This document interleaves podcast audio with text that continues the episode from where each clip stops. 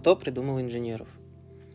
Инженер компании Райтхан Перси Спенсер, занимавшийся изготовлением оборудования для радаров, в 1945 году совершил одно из важнейших открытий. Он обнаружил, что СВЧ-излучение способно нагревать предметы.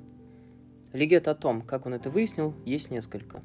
Согласно одной из них, однажды он случайно оставил в кармане шоколадный батончик и приступил к работе с магнетроном. А спустя несколько минут с удивлением почувствовал, как шоколад в кармане начал плавиться – Попытавшись выяснить, в чем дело, Спенсер решил провести эксперимент с другими продуктами – яйцами и зернами кукурузы. Из увиденного он сделал вывод, что причиной наблюдаемого является микроволновое излучение. Как бы там ни было, в 1946 году Спенсер получил патент на первую микроволновую печь. Первая микроволновка Radarrange была выпущена в 1947 году, той же фирмы, в которой он работал. Но предназначалась она не для разогрева пищи, а для быстрой разморозки продуктов и использовался исключительно военными. Ее высота составляла 168 см, масса 340 кг, а мощность 3 кВт, что примерно в два раза больше мощности современных бытовых СВЧ-печей. В 1965 году вышел ее бытовой вариант. На сегодняшний день мы не представляем нашу жизнь без микроволновки и других вещей, облегчающих нам жизнь, а ведь все это результат работы инженеров – но что мы знаем об инженерах? Они постоянно что-то придумывают и изобретают. А кто придумал самих инженеров? В какой момент времени появилась профессия инженера? Давайте попытаемся выяснить это вместе. Меня зовут Нурула, я инженер-конструктор и ведущий подкасты «Я у мамы инженер». Здесь просто о сложном. Можно сказать, что инженеры существовали всегда – Именно эти люди в XII веке подарили миру одно из самых узнаваемых творений – Пизанскую башню, которая на сегодняшний день держится за счет рук многочисленных туристов, делающих фотографии на ее фоне. Со временем люди начали задумываться, как можно остановить падение башни. Для этого потребовалось огромное количество времени, расчетов и открытий. В 90-е годы прошлого столетия падение не только удалось остановить, но и слегка выпрямить башню – Таким образом, спустя 800 лет у современных инженеров получилось исправить ошибки своих предшественников и спасти всемирное наследие ЮНЕСКО. Само слово «инженер» от латинского означает «изобретательность». Во втором веке до нашей эры появились первые инженеры. Среди известных был, конечно же, Архимед. Он сделал множество открытий в области геометрии, математики, заложил основы гидростатики и механики. Его изобретения используют и по сей день. Архимедов бесконечный винт стоит в любой мясорубке. А ведь подумать только, прошло больше двух тысяч лет с момента изобретения. Почти полтора тысячелетия инженеры специализировались на военном деле. В качестве гражданской специальности инженеры появились в XVI веке в Голландии. Чуть позже в России и Англии они стали заниматься возведением дорог и мостов. В России первые инженеры появились благодаря Петру Первому.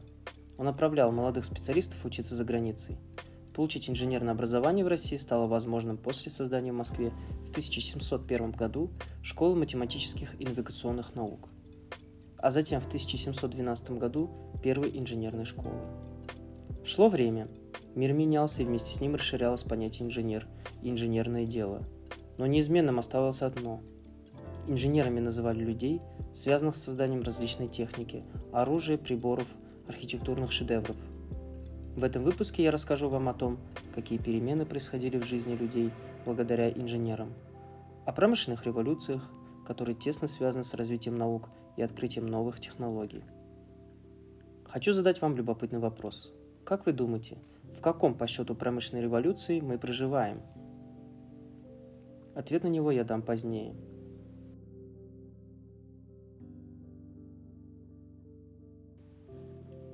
Все вы знаете, из учебников истории, что промышленная революция – это перестройка общества под влиянием инноваций в технологиях и технике. Она сопровождается резким скачком производительности. Первая промышленная революция, или по-другому Великая индустриальная революция, происходила в 18-19 веках. Ключевой предпосылкой к ней считают аграрный переворот и добавление механизмов в ручной труд людей. Крестьян вытесняли с мелких хозяйств, земля их больше не кормила. Они становились дешевой рабочей силой и шли работать на фабрике, где все еще был необходим ручной труд.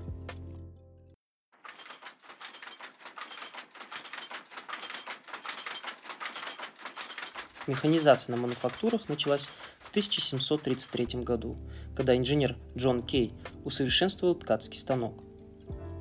Он улучшил челнок, и теперь для работы за станком нужен был только один человек, а не два, как это было раньше.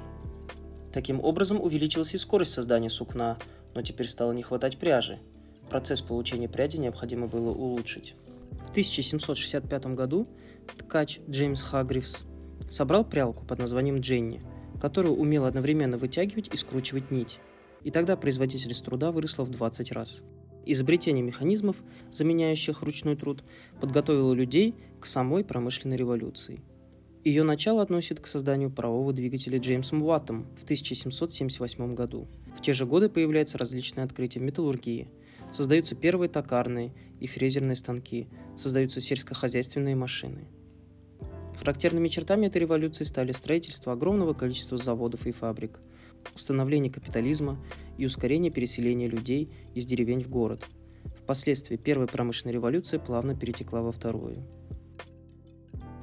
Вторая революция началась в 1870 году и продолжалась недолго, до 1914 года, начала Первой мировой войны. Связана она с подъемом знаний и нарастающими открытиями физики и химии. Большинство стран старались внедрить науку в производство – 1831 году известный английский физик, экспериментатор Майкл Фарадей открыл явление электромагнитной индукции. Он изобрел первую модель электродвигателя, трансформатор, открыл химические действия тока и многие другие явления, связанные с электрическим током. Другой изобретатель Генри Бессимер в 1856 году запатентовал метод превращения жидкого чугуна в сталь путем окисления кислородом – содержащихся в нем кремния, марганца и углерода. Данный метод имеет название Бессимеровский процесс. Сталь получалась более прочной, повысилась скорость ее производства. Бессимер внес огромный вклад в развитие металлургии, автомобилестроения и строительства железных дорог. На заводах и фабриках начали использовать конвейеры за счет грамотного использования электричества. Также возникали новые отрасли – автомобилестроение, нефтехимическая промышленность, электроэнергетика. Третья промышленная революция началась в 1960-е годы. В это время все производство старались автоматизировать. Ядерная энергетика начала использоваться в промышленности. Стремительно развивались космические программы, создавались первые промышленные роботы. Все это дало огромный экономический рост после 1970 года. Кстати, Первые персональные компьютеры и сотовые телефоны, без которых трудно представить жизнь современного человека, появились именно тогда.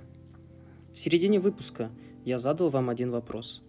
Так вот, ответ на него следующий. Сейчас мы проживаем четвертую промышленную революцию. Благодаря развитию и распространению интернета наша жизнь изменилась. Но не так, как планировали создатели всемирной паутины.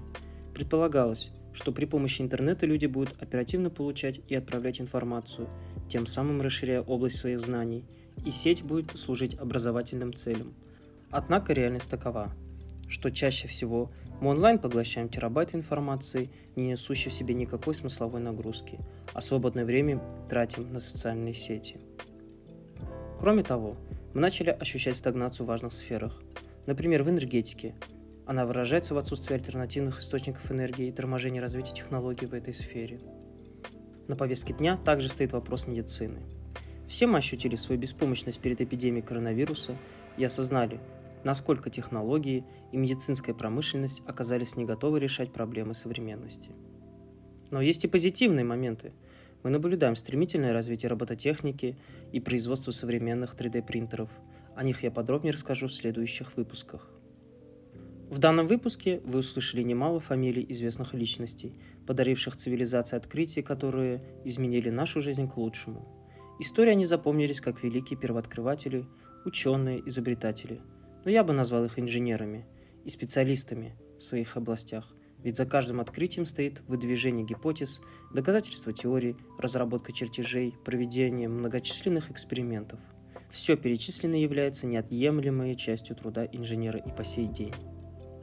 Я надеюсь, вы узнали много нового и интересного из этого выпуска. Не забудьте отправить его друзьям и знакомым, а также делитесь мыслями и вопросами в комментариях. Это был подкаст «Я у мамы инженер», где говорят просто о сложном. С вами был Нурула, который считает, что быть инженером – это круто. Пока.